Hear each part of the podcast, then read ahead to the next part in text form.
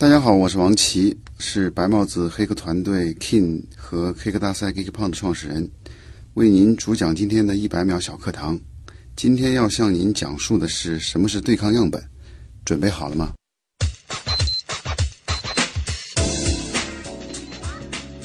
什么是对抗样本呢？其实对抗样本是人工智能机器学习安全领域的一个专有名词。我们先说样本。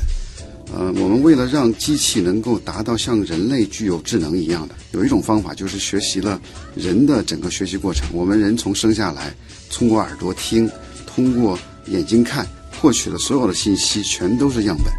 呃，人工智能里有一种领域叫做机器学习，它通过神经网络的深度学习的方法，学习不同的样本，最后像人一样能够得出正确的结论。比如说，它看的狗越多。它就能识别图片里面这只狗是一个什么样品种的狗，这是人工智能发展的一个非常重要的一个方面。那对抗样本呢，是一个很有意思的情况。二零一四年，有一个工程师呢，他是研究其他领域让机器具备人工智能的。他认为深度学习并不是解决人工智能发展的最重要的关键方面。然后他举了一个例子，他在一只狗的图像上面加入了一点点东西，他称之为对抗。然后呢，导致当时所有世界上最先进的图像识别人工智能技术全部都出错，识别不出那只狗。他认为，既然你能出错，所以它不是解决机器向人工智能发展的最关键的因素。这样的一个对抗样本呢，在一定程度上就开辟了机器学习安全这样的一个领域。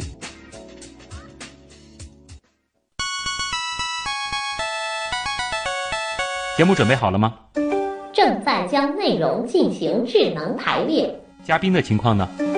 正在为您检索嘉宾的特殊喜好。不用那么详细吧？正在为您安装幽默插件。你这是在吐槽吗？正在为您更换全部文字素材。正在删除您的幽默基因，已将节目专业程度调低到百分之三十五。好了好了，马上开始节目吧。正在为您开启极客秀，用专业之魂铸造匠人精神。欢迎来到由上海人民广播电台科学家族工作室和第一财经广播频率联合呈现的极客秀。各位好，我是希望能够让大家对各种科学问题产生好奇的旭东。大家好，我是一个虽然到中年，但是依然对这里会不会有问题，那里会不会出问题，所有的安全问题都会好奇的。王琦，嗯，欢迎王琦老师做客极客秀。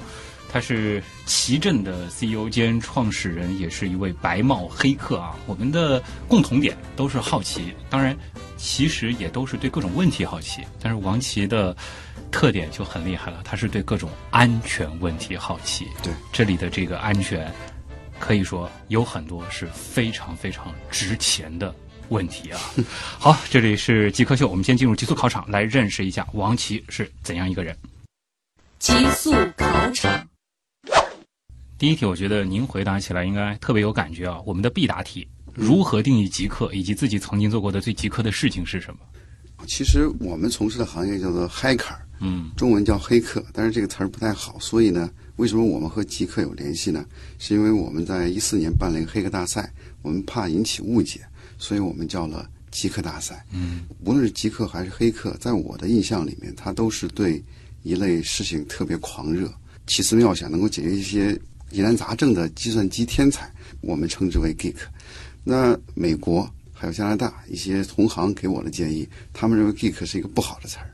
为什么呢？geek 有点像那儿的嗯，就是书呆子。最早好像就是有点这个意思，有点不太好，就有点有点像那个《生活大爆炸》里面的谢耳朵。就是它的严格定义里面是讲的是那个有社交障碍，但是有特别专注。那我认为他专注就代表了热情。嗯，所以呢，在我们这个行业里面，我们第一次把 geek 带到了安全圈我们叫安全 geek，就是我们的黑客。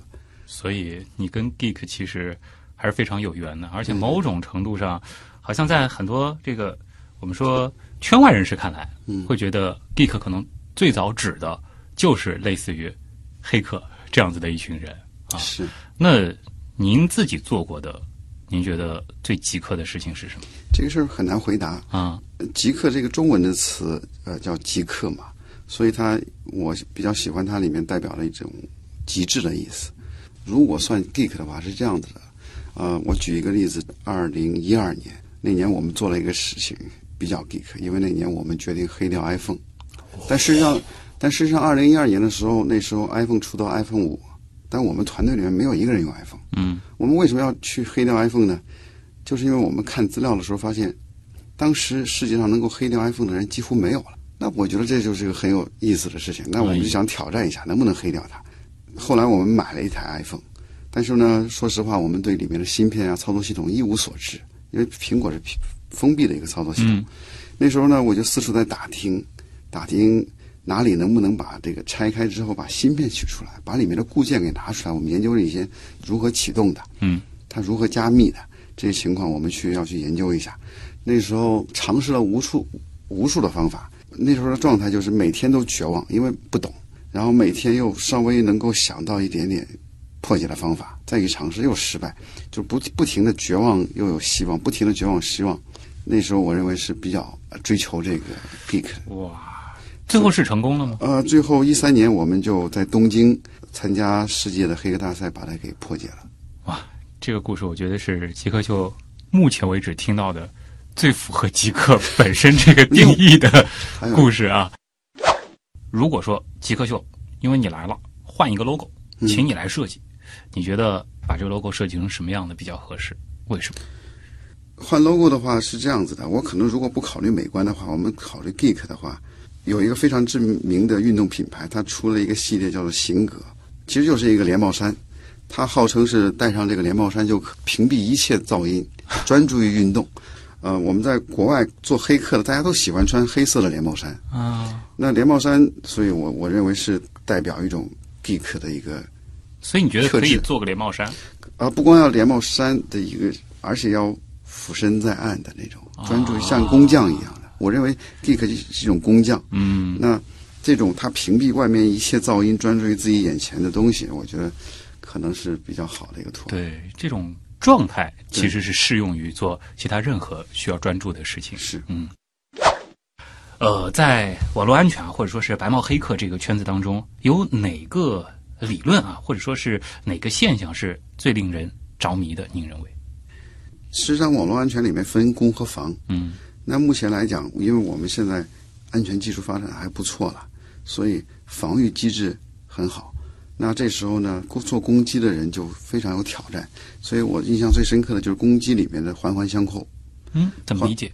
我举个例子好了，二零一六年我们在我们的上海的这个 Gay 胖的比赛现场，有一个来自美国加加州大学圣巴巴拉学校的一个学生叫 Nick，这个小伙子呢实现了什么？用漏洞实现了让当时最先进的手机的指纹解锁的手机用鼻子给它解锁，就是意思是他可以用任何的东西给它解锁，那就等于是让指纹失效了嘛。嗯他怎么做到呢？他用了八个漏洞。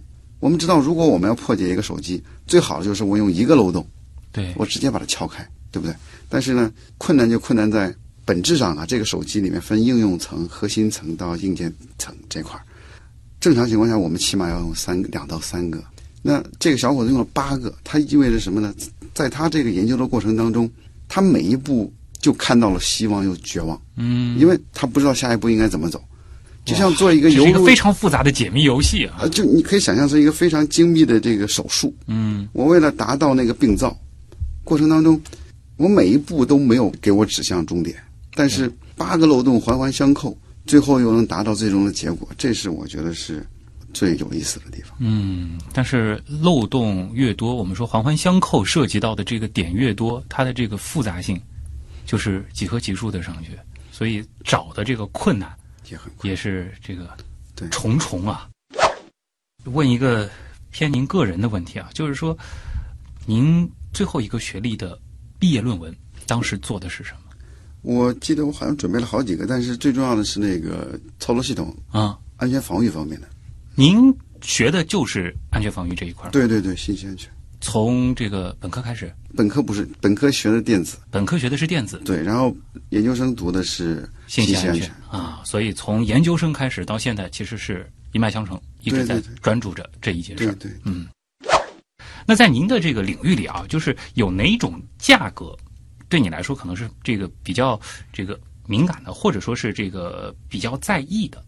其实我们这个行业呢，呃，之所以称之为白帽子黑客，也就是其实我们发现漏洞之后，我们并没有去做坏事儿。嗯比如说，我们发现苹果漏洞，发现微软漏洞，发现 Google 的漏洞，我们都是提交给厂商，让他们来修复。那厂商如何看待这个漏洞的价值，我们是很看重的啊。通常来说，他们是会按照这个漏洞的级别对对，做一个这个像报价单一样的。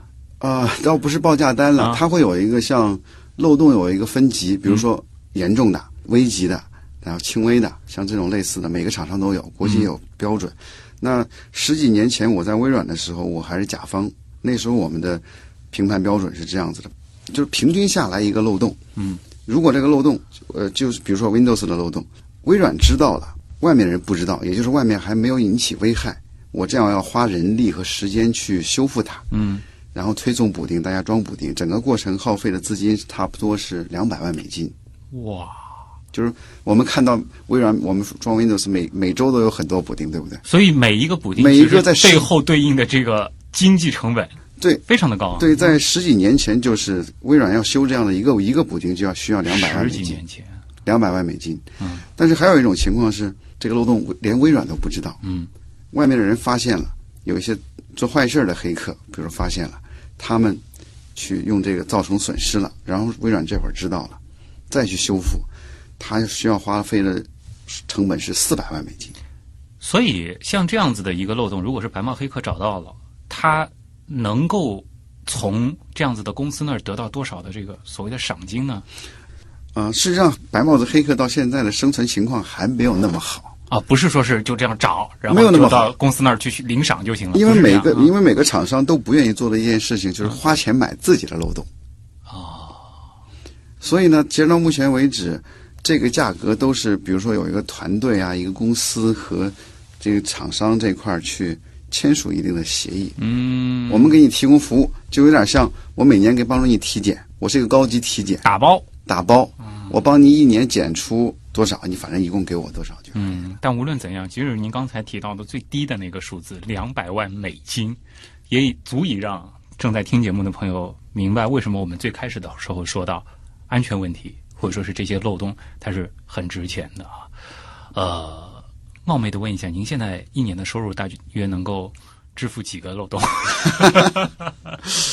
我们是帮别人找漏洞的，嗯啊，刚才讲的两百万美金其实也是厂商的成本。嗯我们当然希望说，他为了解决这样的一个成本，然后付出更多的这个代价，嗯对不对？那目前来讲，我们的收入，我们这一行的做的比较好的收入，差不多应该在八十万到两三千万，我觉得都是不等的，就是好的一个这样的白帽子黑客。它的上限能有那么高对，但是达到那一步的人也不是特别特别多。啊？那如果说可以不考虑其他所有的情况，包括收入啊，包括家庭等等的这个以限制，您最想做什么事情？啊，我那我最想做的事情就丢掉手机，丢掉手机清静一点。啊，就有的时候可以给自己放一个什么电子假期，类似于对对。下面这题回答起来会更爽，就是说，如果可以拥有超能力，甚至能够违背物理规律，你最想实现什么样的愿望，或者说是想要一个什么样的超能力？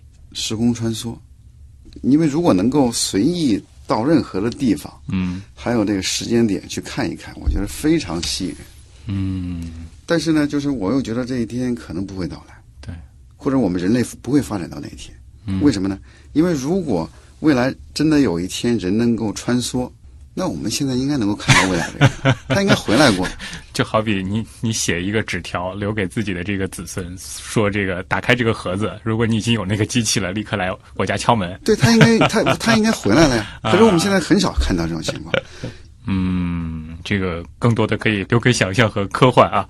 好，这里是正在播出当中的极客秀啊。今天做客我们节目的极客呢，是一位白帽黑客啊，他是奇阵的 CEO 兼创始人王琦。那我们先休息一会儿，接下来呢就进入访谈的主体部分。极客高科学。欢迎各位回到极客秀，各位好，我是希望让大家能够对各种科学问题产生好奇的驱动。大家好，我是虽然到中年，但是仍然对这里可能会出问题，那里会不会出问题的所有安全问题好奇的王琦。欢迎王琦做客极客秀，他呢是一位非常厉害的白帽黑客。既然你一直在说你是对各种各样的这个安全问题充满着好奇，嗯，那其实我也很想听听你平时的这个生活状态，或者说是你到底是在做一件什么样的事情？可能这也是很多朋友好奇的地方啊。就像我刚才讲的，我们就是习惯性思维总是在想，这里会不会有问题，那里会不会出问题。嗯过去会觉得说这是一种呃焦虑或者忧虑、消极的想法，嗯但实际上，如果我们能提早想一想这种可能会发生的不安全的问题，可能我们就会避免这些问题。嗯那平时工作，我可能再举另外一个例子，比如说刚才我们在讲那个，二零一三年我们最终是黑掉 iPhone 之后，嗯。我们做的另外的事情。到了二零一四年，我第一次看到特斯拉的广告，那时候我看到一张照片，看到那张汽车里面有一个中控屏幕，嗯。立刻上网搜索，发现这个世界上没有人黑掉过特斯拉，当然也很正常，因为那年才才上市，嗯，所以呢，那年我当时做了个决定，要不要试试，但是身边没有一个，那时候就忽然了解，到中国的第一批特斯拉刚到，嗯。那时候我就找人，然后买了一个号，花了十万块钱买了一张号，然后那个车八十五万就变成九十五万，从天津港刚运到北京，那个车就被开回来。这时候又要遇到问题了呀，那时候充电桩还没有啊，从北京到上海一千多公里，那个续航能力只有五百公里，怎么办？正在头疼的时候，刚好有一个超级粉丝，他呢刚好做了这样一件事情，沿路标记了哪个地方能够去插那个东西，能充电。啊。然后我们的人呢，就从北京一路心惊胆战的开到了上海，开到上海没进市区，我们就拉到了一个车铺，拆了，拆了还不够彻底，我们直接又把它给放到一个大型的停车场外环以外的，啊。然后那个一个高架下面那个地方是一个丁字路口，也没有人。然后那个地方我们就把车拆了，根本还没来得及心疼，所以那个车的里程数一直就停留在一永千多公里 一千多公里。一千多公里啊！对，这就是我们平时的工作，就是对这些所有的东西都比较好奇，总是想去尝试一下别人没尝试过的东西。别人认为这些东西好，那我们并不是要一定要去找别人毛病，嗯我们就是就是希望能够赶在比坏人之前更早的去看一下这些东西到底有没有危险。那当时花了那么大的代价，对，那么周折，对最后攻破了吗？呃，最后攻破了，但是耗费的时间超出我们的想象，因为我们当时认为我们黑掉 iPhone 需要花一年，黑掉这个特斯拉可能需要最多一年或者一年半，嗯，但后来我们可能花了两年时间。哦，其实这个也是我前两年，因为我们会发现一个很明显的趋势，就是电子展越来越像车展，车展越来越像电子展，然后我们会觉得到了现在这个时代，好像汽车安全本身有一个很重要的部分，就成了它里边的整个的这个程序，它的这套这个控制系统，对它是不是会存在被黑客攻破的可能？那现在，因为您是有过这样子的这个成功的经验啊，能不能跟我们这个简单的来说一说？就是如果说大家现在买的这个车子智能化程度比较高的话，嗯呃我们能放心吗？其实不需要太担心了，嗯就算我们黑掉那个特斯拉，也是在有有些极端的情况下面完成的。嗯也就是换句话来讲，要实施这样的一个攻击成本。刚才我讲了，一个企业就要花那么多钱，一个黑客要做两年才能黑掉一辆车，嗯那他肯定不会针对我们普通老百姓。要发现这样一个漏洞很难。第一，这个漏洞很少；第二，它的价成本太高，所以我们普通老百姓不需要担心。嗯我们应该是最早研究这个智能车的这个安全的团队。那现在越来越多的人参与到这个领域里面，所以我们就更不需要特别担心。嗯但是呢，我还是那个那句话，呃，我们所有的安全建议都不应该给老百姓提。如果我们老百姓需要掌握很多的反黑客技术，那我们这个社会太不安全了。我们所有的建议还是要给厂商提，给厂商我们一定要注意，不能过于想象智能化。嗯比如说，我们要想在车里面还要订外卖，我觉得我们没有必要，尽可能的让它少一些功能，也就是对黑客来讲就少了一些攻击的入口。对，作为老百姓，享受便利和安全对就可以了。对对对，嗯，您前面其实是提到了 Give Pong，能不能和我们说一说，这是一个什么性质的这个活动，还是说是一个团体，还是说是一个比赛？Geek Pong 呢，你会发现这刚好用到了 Geek。嗯 Pong 呢是我们的计算机安全领域的一个专有名词，就是这两个词其实都是我们推进到中国安全安全行业的，就是代表有一类有 geek 的人的想法，能够去碰碰就是破解，能够去突破这个规则，黑掉一些东西。我们当初办这样的一个比赛，应该来讲也是中国第一个这样的比赛。从全世界领域来看，我们也是第一个脑洞大开、不设规则的一个黑客大赛。不设规则怎么来理解呢？就是你能黑掉这个世界上任何的东西，你都可以来参赛。我们就是希望鼓励选手脑洞大开，所以截止到目前为止，GeekPong 发展到今天，我们已经有十届了，六年了。比如说，我们市面上能够看到的所有的这些 POS 机啊、摄像头啊、无人机啊，这些所有的东西，包括智能门锁，我们现在越来越多的智能门锁啊、手表啊、手机啊，都在上面被破解过。一一被攻破。被攻破过。呃，我们这么来看吧，如果在二零一四年的时候，如果在网上搜索“黑客”这两个词儿，可能带过来的全都是犯罪。嗯，对所以我们就办这样的一个比赛。你如果你能够发现这个世界上有哪些不完美的，有哪些脆弱的，有哪些有漏洞的，你到我们这儿来，我们给你舞台，给你展示，给你奖金，给你荣誉。而且如果是名次特别靠前的，往往又会被一些特别强大的公司吸纳。有一个选手，他所在的团队一五年到去年，在我们这儿拿了呃两三次的这个，就是奖金上面最高。嗯，呃，也是大学毕业没多久，然后他们公司刚刚被某一个大公司收购，六点五个亿。那对您来说，嗯您觉得创办 Gipong 自己的收获是在哪儿呢？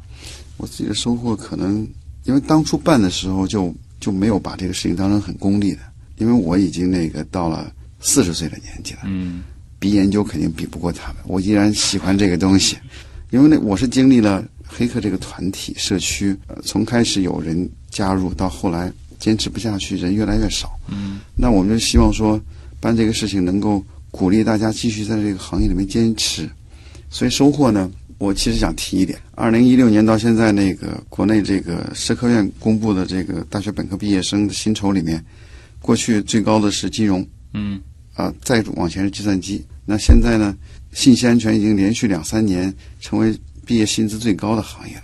那我觉得这里面有我们一点点推动的作用。这个也是很有收获的，啊有种这个桃李满天下的感觉。倒不是说他们是你的这个桃李，但是也算是自己在促成或者是推动这件事情，啊，对，只能这样自自嗨。自嗨一下。但事实上，其实也是起到了非常积极的作用啊！而且你好像不仅仅是说在黑客圈里面，或者说是白帽黑客圈里面，在积极的推动一些事情，在建立这个越来越大的影响，好像你还是希望把这个东西向更多的青少年进行普及。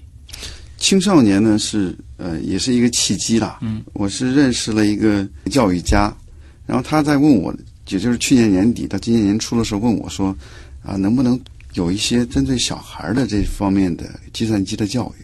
然后我就去看了一下，我让我们团队做了很大量的研究，忽然发现这个市面上不缺这类科技的教育，但是呢它有个特点呢，大部分都是机器人教育，还有一部分是编程教育。嗯，这一点呢。我有点不认同，为什么不认同呢？我们这个世界未来不需要人人都是程序员，而且计算机编程和机器人对我们来讲，从我们的成长历史来看，这些都是工具。嗯比如说，我们就算我们要去成为一个厨师，天天在学用刀，我觉得是没有意义的。或者我们要学习音乐，我们天天去弹某种乐器，把它练得很熟，我认为意义也不是特别大。更多的，我们认为说，之所以我们看到这个世界上有好的科技人才，或者也成为黑客，像乔布斯也是黑客，比尔盖茨黑客，这些成功的计算机领域的都称之为黑客。他们的成长过程当中，他们更多的是一种思维的训练，嗯而不是具体工具的应用。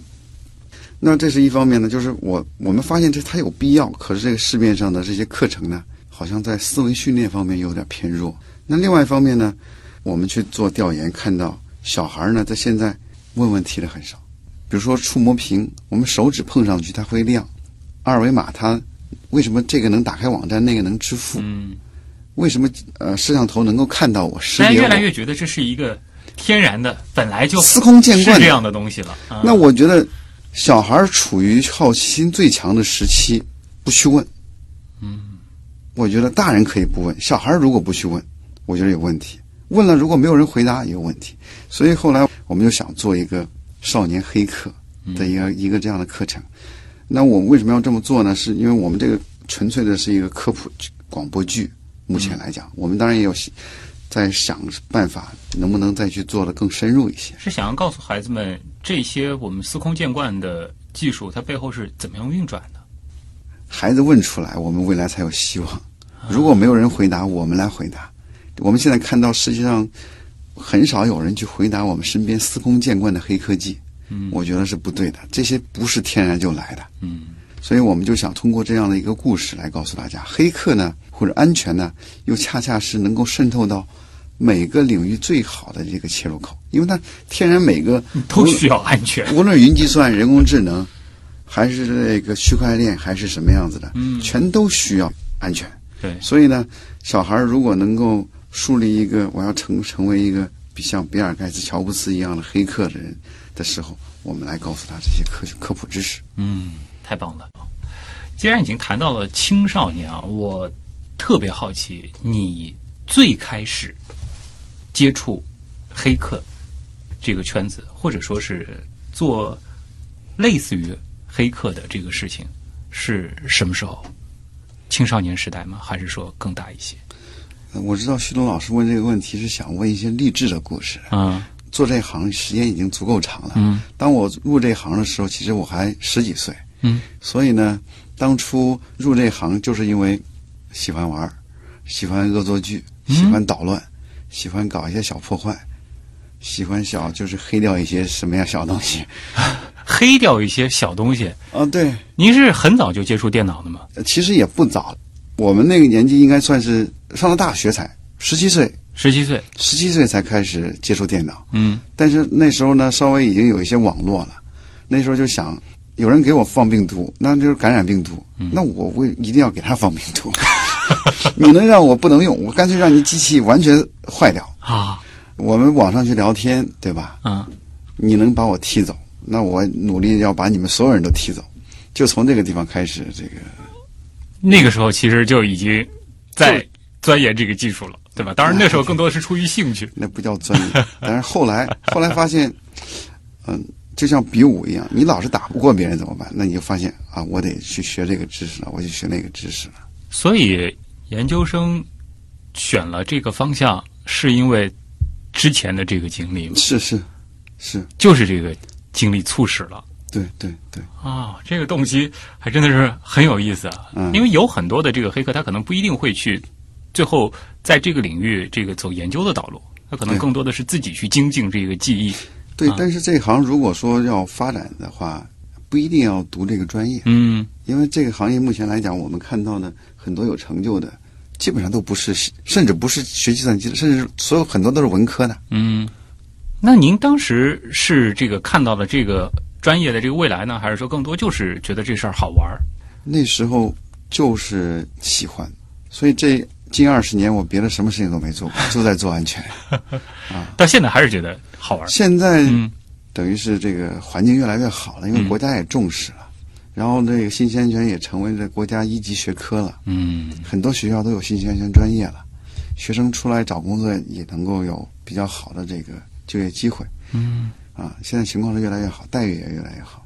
现在我信息安全关注的这个重点，是不是也随着就是这个技术的发展，我们是不断的在发展？这两年什么人工智能啊，包括什么区块链啊，都很火，是不是？这也是我们的重点了呢？是，这些是安全的保障。嗯啊，前两天有人在问我说，啊，所有去学计算机机专业的，我都推荐他们，比如比如说四个未来的可以预见的方向，这个大数据、人工智能、啊云计算、区块链这些方面。那有人说为什么没有网络安全方向？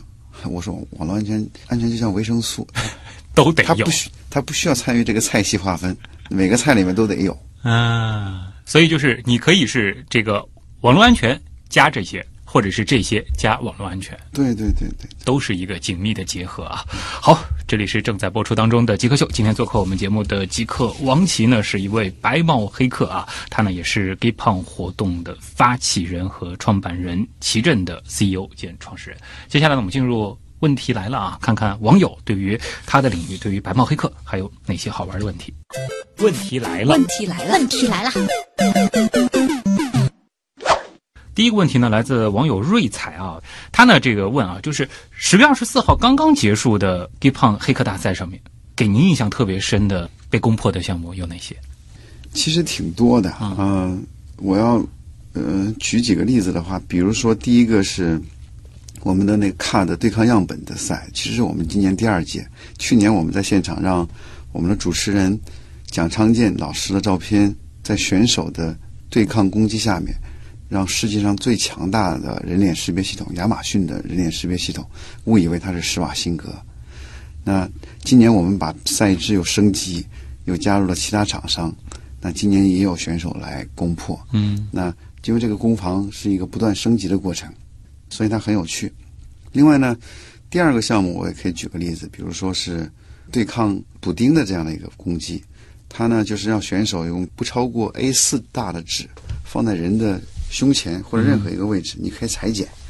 在两个摄像头面前，摄像头背后是我分别是 Yolo V 三和 Google 的目标检测算法，它们都是世界上能够从监控摄像里面自动识别出是不是人，有没有人活动的最强悍的算法。嗯我们选现场选手有人攻破了 Yolo V 三就是通过一张纸贴在人的身上，就实现了在镜头前隐身。隐身。面对 AI 隐身，人还是能看对，见就是如果你背后站的是一个人，看这个监控，当然还是能够判断出是他的。但是如果是仅仅依靠 AI 的话，他就不会意识到这是一个人。对。那像是这样子强大的 AI，它本身识别人的能力已经到了一个什么样的程度？它已经到了一个程度，就是说，真的是非常强大。甚至有时候我们放一个手指头、两根手指头，啊，它能识别出这是一个人。就是我们现在，但是这种极端的情况下面，我们还能让它出错。而且我们用的是一张 A 四纸，A 四纸，也就是说，我们其实就是在这个纸上嵌入了一些我们称之为对对抗补丁的东西。啊，现场选手提供的，你看起来好像珊瑚啊，一堆苹果啊，反正一堆无意义的东西。当时后来有个观众给我反馈说，下面有个观众说，需要这么麻烦吗？头上罩个垃圾桶不就完了吗？实际上你就是照个垃圾桶，它一样。因为我们的这个轮廓还在啊，甚至我们的这个步态啊什么的，可能还是会被人工智能判断出你。如果让它识别不出来，就是把完全把自己罩住，嗯，或者说再找一个更大的这个，反正就是要把人的这各个方面全当挡住，才能够对，但我们的规则是只有一张 A4 A 四纸不能超过 A 四纸。啊，这个很厉害啊！其实也很好奇是如何实现的，大家也可以去了解一下啊。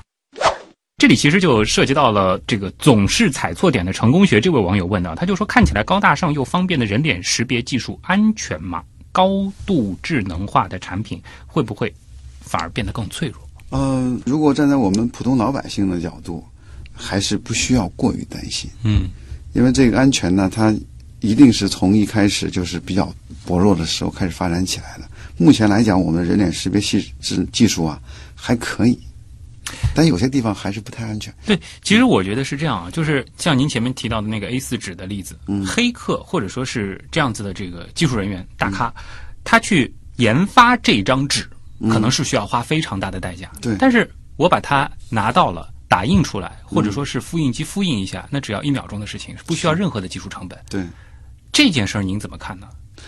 所以说好在好的情况是，比如说我们现场提选手提供了这样的东西，交给了我们，嗯，他并没有交出去，所以我们极棒扮演的角色就是让大家可以有舞台，让有能力的人展示，又不至于把这些给泄露出去。也让这些对应的技术团队对，抓紧去升级。对对对对对，就是通过我们来告诉他们有问题，必须升级了。好在这个问题仅限于某些人知道，嗯，别人还不知道。对，就促使搞安全的人继续加强他们的对对对，浪漫土耳其问啊，说这个你们还有那个反偷拍挑战赛啊？这个他想问，从黑客的视角来看，如何解决反偷拍这个难题呢？这事儿很火啊。这事儿很火，所以呢，我要说一下，今年我们有这样的一个比赛，反偷拍的比赛。这个反偷拍的比赛，恰恰在现场没有人攻破，就没有人实现达到我们的要求。哎，前段时间其实我也看到有一些视频，说是这个这个拿着一个什么软件对着房间扫一圈，它就能够标注出哪些地方是这个疑似的偷拍摄像头。这个这个情况，我要来介绍一下。啊，这个情况是实际上是去年年底，我们和有一个安全团队，嗯，呃，在聊天吃饭的时候，那发现我们是不是可以办一个反偷拍的比赛？因为当时我问他，我说，你们去研究这个反偷拍的过程当中，有没有发现非常好的设备？他们说有，嗯但是呢，通常比如说我检查一个房间，我需要的设备是超过一百万的设备，然后呢，花的时间在四个小时以上。那我觉得一个老百姓如果拿着一个一百万的设备 去开房，去开房，我订一天酒酒店，我检查二十四个小时，那我不住了。嗯，那我觉得针孔嘛，偷拍摄像头，它的目标是藏起来，对，这又激发了我们的这个猫和老鼠的这个嗯心情。就我们特别想，既然你能藏，我们能不能把你揪出来？那这其实非常典型的安全里面的攻防的对抗的东西。所以今年呢，我们就办了这样的一个黑客比赛。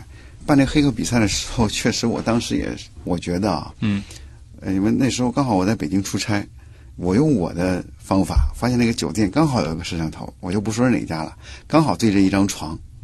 那我当时发现偷拍已经到了我都可以发现的程度，哇，那我身边就有，那我说这个已经很严重了。第二个问题是，既然我都能发现，我们能不能把我们的技术做成自动化的东西呢？嗯或者是不需要人有经验？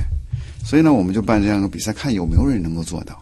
所以我们在比赛的时候，我们为了这个比赛，我们在最近半年时间，我们花了大量的时间精力，想尽一切办法，把市面上能够买到的这个偷拍设备全买了几百个，然后还有我们我们买了这个市面上几十种专业的、非专业的防偷拍设备，我们选了三个地方，二十五平的、五十平的、七十平的各种地方，我们部署了各种干扰、各种尽量模拟合乎情理的这个偷拍环境，并且揣测什么样的情况下他们会怎么样藏。怎么样隐蔽自己？我们想尽了一切办法，最后我们尽可能符合真实，所以我们办了这样的一个比赛。我们预料到了，所以我今年我们在给这个比赛起的题目上面，名字就叫“如果反偷拍很容易，就不需要上极棒的舞台了”我们知道这个事情一定很很难，对，很难，所以呢，我们选手有一些成绩，但是我们现场标准也比较严格。怎么严格呢？比如说，他需要在现场完成两件事情：一个有没有，第二个在哪里。嗯那如果我找到一个，他必须提供证据给我，是什么样的证据符合我们这样的特征？那另外一个，他找错一个要扣分，哦，找对一个要得分，也找错一个要扣零点五分。所以呢，在这个严格的比赛下面，就没有选手能够达到。但是我们还是坚持这样的标准，因为什么呢？如果不达到，没有漏报，没有误报，我们老百姓还是不能用的。的确是，房间里有五个摄像头，我找到了四个，还有一个没有找到，那等于没用啊！我们的隐私还是会被泄露出去。而且如果这个东西有误报，也就是我，比如说我家里门，我坐在坐在家里，嗯一楼门外有一个汽车，我自己的车，车里面放放一个行车记录仪，他也给我报，那我每天给我报警我，也会被他打扰到，我就不会再看了。是这个，也就是狼来了的故事太多了。嗯，青竹子问啊，黑客寻找计算机和网络系统中的安全漏洞有什么窍门啊？或者说大致是一个什么样的逻辑？这也是普通人很好奇的嗯，没有窍门，啊。只有把计算机知识和数学知识做好，嗯才能够有。截止到目前为止，在黑客领域，我们几乎很少看到天才，天才很少。我们看到的所有有成就的，全是经过了漫长的学习。呃，今年我还发现有个特别有意思的，明天我要到清华大学做演讲。嗯，为什么他们请我去？请我去呢？我也突然发现，我们极棒办了六年十届，有超过三分之一的奖金，接接近一半的奖金发给了清华大学的学生和毕业生。好也就是强，而且我们在这个行业里面，如果真的要把这个行业做好的话，你必须在很多过去的信息奥试奥赛上面、数学奥赛上面得过奖。嗯有也就是你的基础知识必须得好，第二个必须得特别喜欢。嗯所以呢，基础知识帮助我们去了解很多无障碍的去了解很多东西。那另外一个数学呢，数学是当我们去发现它有这样的一个特点的时候，我们能够去从人的角度去总结出规律和经验，能够帮助我们更大量的、更快速的发现这个问题。所以没有窍门，只有扎实基础知识啊，数学要好一点，然后呢，一定要专注热心。啊，所以电影里常见的那种这个十二三岁的这个毛孩子，通过这个上网自学黑客技术，然后就这个干出很多惊人的这个事情，这在现实当中现实当中看到过，是有，有有那么一两个，嗯而且有一个比较出名的，而一六年到了我们上海的极棒赛场，他是世界上第一个黑掉 PS 三的人，哇，第一也是第一个黑掉 iPhone 的人，我们还是后面的，然后后来又黑掉各种各样的东西，就是天才是有有，但是如果你恰巧不是天才，那可以另外一条路，就是您前面说的，要是有非常扎实。但是我要告诉他，告诉大家的一点一点，虽然他在十几岁的时候黑掉了这么多东西，嗯，但是他其实是 CMU 卡耐基梅隆大学的毕业的。他本身也已经是有足够扎实的积累了。对对嗯，最后一个问题吧，这个小飞象姐姐啊，她问：网络安全行业如今还有哪些前沿的方法和方向？这是我们前面提到的吗？就您前面说的这个四个方向加网络安全。对，徐龙老师说的非常好，就是其实网络安全没有所谓的前沿，网络安全是其他的前沿，它必须注意安全。嗯那我个人看好呃 AI 方向的安全，为什么呢？我们过去我因为我还是站在我们专业的角度，我过去如果说我能找到漏洞去攻击别人，嗯那攻击的对象其实我们看起来是个计算机，但是那个计算机也是人写的。嗯所以我们其实过去的攻防的目标，其实是攻击的目标其实是人和人，人和人之间的攻防。但是有了人工智能就不一样了，我们可能面临的是一个 AI，以后所以 AI 的引入把过去的安全、计算机安全拓展到了四倍。过去是人和人之间的对抗，现在变成了人和 AI 的对抗，AI 和人的对抗，AI 和 AI 的对抗。所以我这方面我觉得是未来一定会会发展的。，AI 做的盾和 AI 做的矛，对，如果真的是这样子的对抗的话，那可以想象，在很短的时间内，这个矛和盾都会变得异常的坚硬，异常的锋利。这就是他一瞬间变成神。这个世界上没有人能教他，只有他自己教自己。这件事儿已经有团队在关注了吗？呃，你说 AI 安全吗？对 AI 安全，或者说就是通过人工智能来训练？训练。美国国防部有一个 DARPA 的一个项目，其实在二零一五年那时候我们就想启动的时候，他们也启动了，他们奖金比我们多，他们现在奖金应该是在上千万美元，就是让机器自动攻击机器。所有的选手上场之后，电脑往那儿一放，你们自己的机器人对抗机器人。这件事儿其实几年前就已经在做了对，里面有很多中国人的参与。啊，可以想象这几年本身这些技术他们迭代的这个速度，如果把这个因素也考虑进去的话，对对已经变得越来越强大了啊！当然，好在啊，做的那么多事情，绝大部分还是为了让我们普通人的这个生活能够更多的把安全这件事情当做是天经地义。对但是，事实上，这个安全问题依然是存在的，所以也是需要那么多的安全团队、嗯白帽黑客去找漏洞、升级漏洞。对，普通老百姓需要做的很少，我们也不希望他们做更多，嗯遵循一些普通的这些做法就可以了。嗯，好。那么今天也再次感谢王琦老师做客极客秀啊！这一次听了那么多这个黑客的故事，不知道大家对于黑客或者说是白帽黑客，又或者说是极客啊之前的那些刻板印象，是不是有了一些改观，或者说是有一些更深的认识啊？总之这件事儿，我觉得除了酷之外，还非常的值钱，非常的有价值啊！谢谢您的到来。呃王琦呢是 GeekPong 活动的发起和创办人。如果说听我们节目的朋友当中啊，这个也有想要从事这一方向的，也欢迎大家来关注这个很有意义的活动。